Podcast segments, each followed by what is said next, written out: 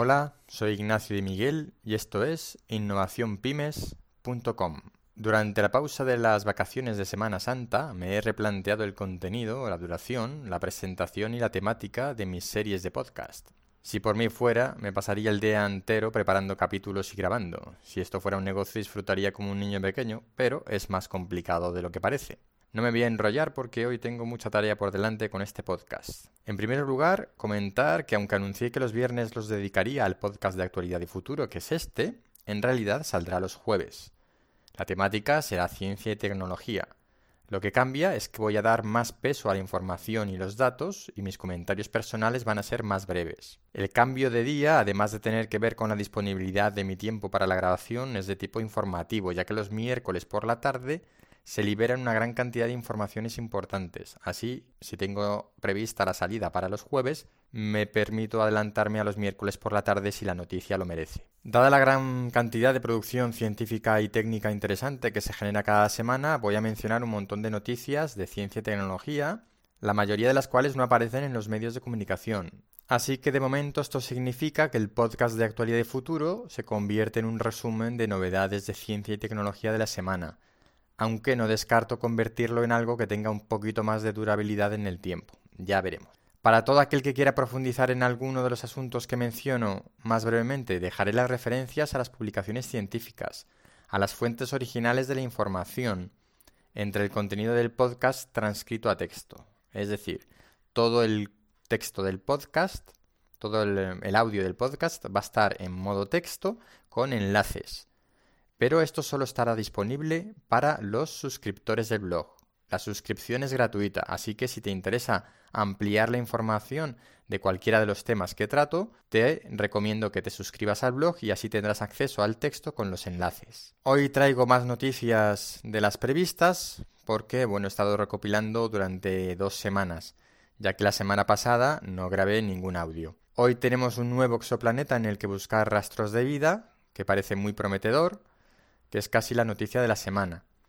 También hablaremos sobre el visionario Elon Musk, que nos deja un anuncio bastante llamativo. Vamos a ver el compañerismo en sociedad que viene de la mano de los invertebrados. Vamos a hablar de neurociencia, de machine learning, de automatismos, de tecnología para coches, noticias relacionadas con la naturaleza, salud, bacterias, de todo un poco. Y alguna buena noticia contra el cáncer. Pues nada, Empieza aquí el podcast sobre actualidad y futuro. Comenzamos con dos noticias que sí han aparecido en los medios.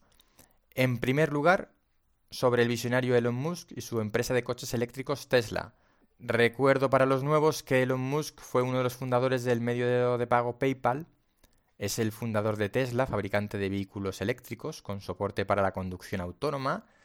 De, fundador también de la empresa aeroespacial SpaceX, que preside, y entre sus logros está el haber hecho aterrizar un cohete de lanzamiento espacial después de ser utilizado, en vez de dejarlo tirado por el espacio.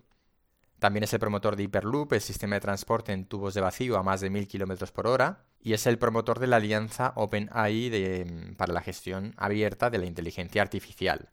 Pues bien, Elon ha anunciado en su cuenta de Twitter que para septiembre desvelará los detalles de un camión eléctrico.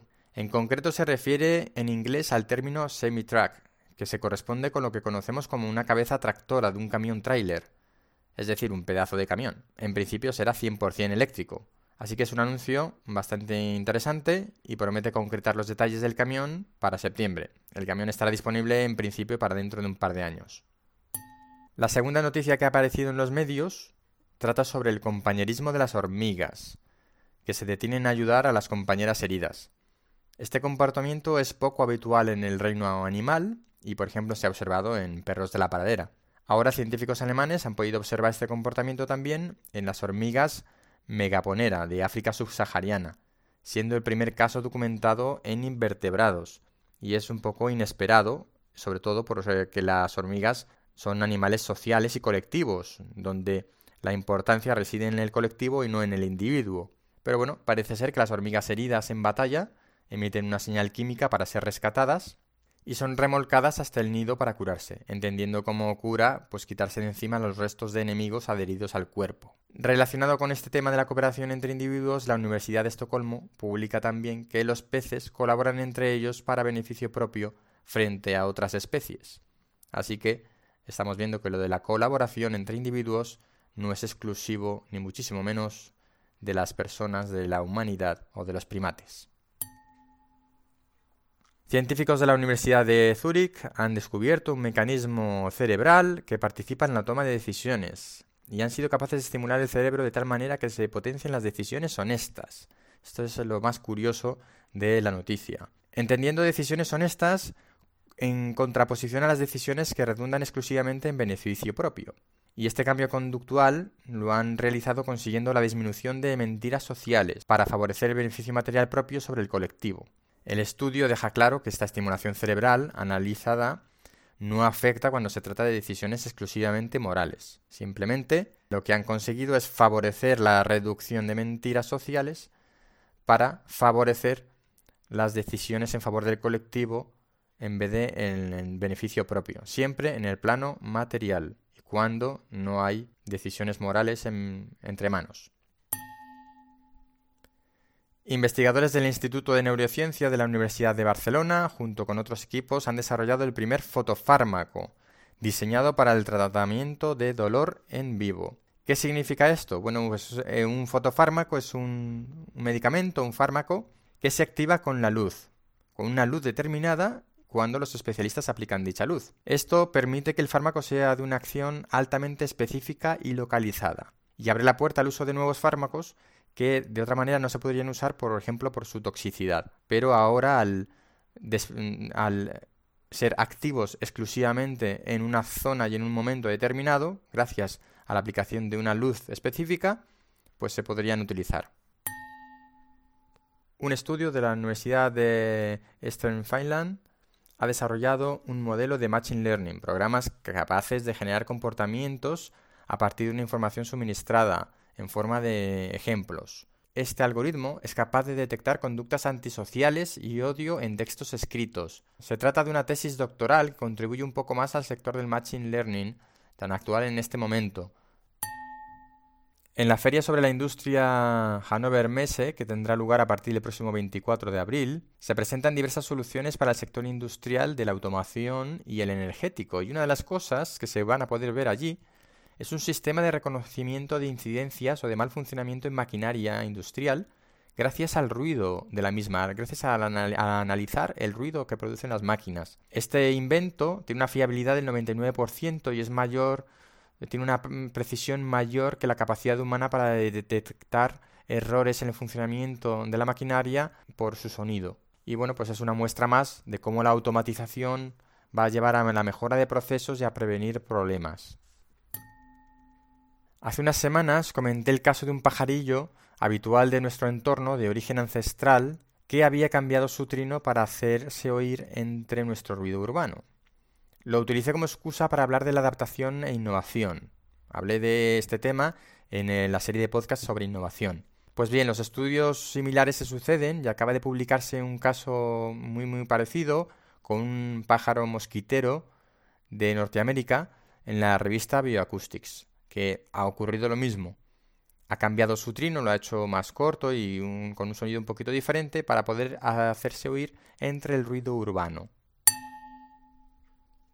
Un artículo en el medio digital allthings.bio nos cuenta que en Europa hay 215 millones de hectáreas de masa forestal, que suponen el 33% del terreno. Se talan en Europa 58.000 hectáreas anuales y contribuyen al 0,8% del PIB europeo. La conclusión es que la gestión forestal, medida globalmente en Europa de esta forma, se está haciendo de manera sostenible porque la tala de árboles supone dos tercios del aumento de la masa forestal anual en todo el territorio. Aprovechando esta información, he buscado otros datos relativos a España y podemos encontrar que la superficie forestal en España es del 55% del territorio, solo superado por Suecia, según datos oficiales del Ministerio del Medio Ambiente. Y que además aumenta 180.000 hectáreas al año esta masa forestal en España. Así como a nivel global europeo el, sector maderero contribuía con un 0,8 del PIB, en España esto corresponde con un 1,7. Resulta que en Berlín tienen el mismo problema que en España con algunas poblaciones de jabalíes salvajes, y es que se acercan demasiado a zonas pobladas e incluso a ciudades. Allí han hecho un análisis del comportamiento de estos animales y se ha publicado en Plus One y bueno, han llegado a la conclusión de que las fuentes de alimentación naturales les gustan más a los jabalíes que la basura humana. Así que esa versión comúnmente aceptada de que las poblaciones de jabalíes se acercaban a las ciudades para comer nuestros desechos, no es que sean falsas, pero parece ser que no es el único motivo por el cual se acercan a las ciudades o a las zonas pobladas. Científicos del Instituto Gulbenkiana de Ciencia de Portugal han descubierto un mecanismo por el cual las bacterias consiguen una multiresistencia a antibióticos. Se trata de un estudio de laboratorio con variables muy controladas, pero es de alta importancia porque la problemática de la resistencia a antibióticos de bacterias es muy importante y cada vez lo va a ser más en nuestro mundo. En particular el problema está en las bacterias que son multiresistentes y este estudio precisamente incide en ese tipo de bacterias. Esperemos que este estudio sea la base de un futuro tratamiento contra las superbacterias, porque esto ya ha sido debate en la Organización Mundial de la Salud y se estima que causan alrededor de 50.000 muertes al año entre Europa y Estados Unidos y de seguir la progresión actual de la resistencia a antibióticos, para el año 2050 podrían ser 10 millones de muertes al año las que provocarían estas superbacterias. Así que este estudio de los portugueses relativo a cómo las bacterias adquieren esa multiresistencia de manera sistemática es muy importante. Se ha desarrollado un nuevo sistema de bajo coste de detección de fatiga en conductores, según publica la Universidad de Granada, basado en sensores de presión sobre el volante, sensores de temperatura y de posición de las ruedas del vehículo. Es interesante porque en principio esto es un mecanismo de bajo coste, un sistema de bajo coste, y bueno, pues todo lo que sean avances en seguridad para los conductores, pues bienvenidos sean. Investigadores de la Universidad de Glasgow han encontrado que eliminando de la dieta dos aminoácidos no esenciales, que son la serina y la glicina, se retrasa el desarrollo de determinados cánceres intestinales. Esto es eh, un estudio que se ha realizado en ratones. Y la conclusión es que la dieta puede ayudar a la efectividad de los tratamientos de quimioterapia. Así que es muy interesante y este estudio se ha publicado en la revista Nature. Un ensayo piloto también publicado en la revista Urology ofrece datos positivos para la lucha contra el cáncer de próstata metastásico, donde combinando diversas terapias, que incluyen cirugía, radioterapia y determinados medicamentos, se ha conseguido una importante tasa de éxito. Es un estudio piloto hecho en algunos pacientes y habrá que seguir estudiando, pero también es una buena noticia para el cáncer. Antes de pasar a la noticia de la semana, comentar una cosa, que si por algún casual en algún medio has leído un titular llamativo diciendo que las bebidas con edulcorantes artificiales pueden favorecer la demencia o los infartos, pues que no le hagas ni caso, ¿vale? Hay hipótesis sin contrastar que no deberían jamás anunciarse en notas de prensa, y esto es lo que ha ocurrido. Yo no lo he visto en los medios, pero por si acaso lo has visto, ni caso. Y la noticia de la semana. Publicada en la revista Nature, se ha descubierto un nuevo exoplaneta. Esto ha salido en todos los medios. Cerca de una, de una tranquila estrella enana roja, en una zona en principio habitable. Este nuevo exoplaneta parece el mejor candidato para la búsqueda de signos de vida. Em, este exoplaneta se ha denominado LHS 1140 y es una supertierra. Esto de la supertierra quiere decir que tiene una masa entre 15 y 17 veces superior a la Tierra. Su tamaño es 1.4 veces el tamaño de nuestro planeta y se encuentra en la constelación de Cetus, en una zona que se define como habitable por el tipo de radiación que tiene, etc. El planeta recibe la mitad de radiación solar que la Tierra de su estrella enana roja, que, bueno, una enana roja es una estrella más fría y más pequeña que nuestro Sol, por ejemplo, que es una estrella convencional. No se sabe si tendrá atmósfera, aunque se sospecha que debe estar en muy malas condiciones si la tiene, porque las estrellas enanas rojas emiten unas radiaciones pues, que no favorecen nada a las atmósferas de los planetas. Es un planeta bastante viejo, tiene 5.000 millones de años. A pesar de todo esto, es un planeta que podría haber albergado vida y se tienen muchas esperanzas a este respecto. Se considera incluso un descubrimiento más prometedor desde este punto de vista de la búsqueda de rastros de, vida, más prometedor que el de Próxima B o el sistema TRAPPIST-1 que se han descubierto muy recientemente. Se espera que el telescopio Hubble pueda aportar más datos sobre el planeta. Y bueno, pues esta información ha sido facilitada por el European Southern Observatory, donde puedes encontrar todo tipo de enlaces para saber más sobre los conceptos que tienen que ver con enanas rojas, con planetas, zonas habitables y estas cosas. Y hay también sobre el descubrimiento. Y también aparece, por supuesto, el enlace a la publicación en la revista Nature.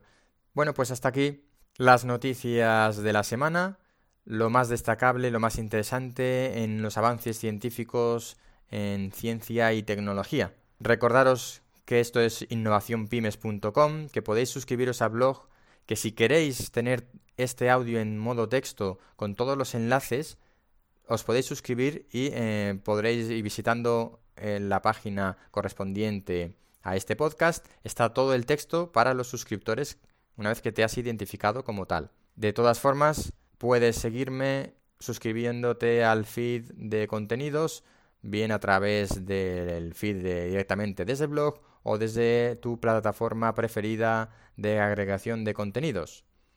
Soy Ignacio de Miguel y esto es innovacionpymes.com.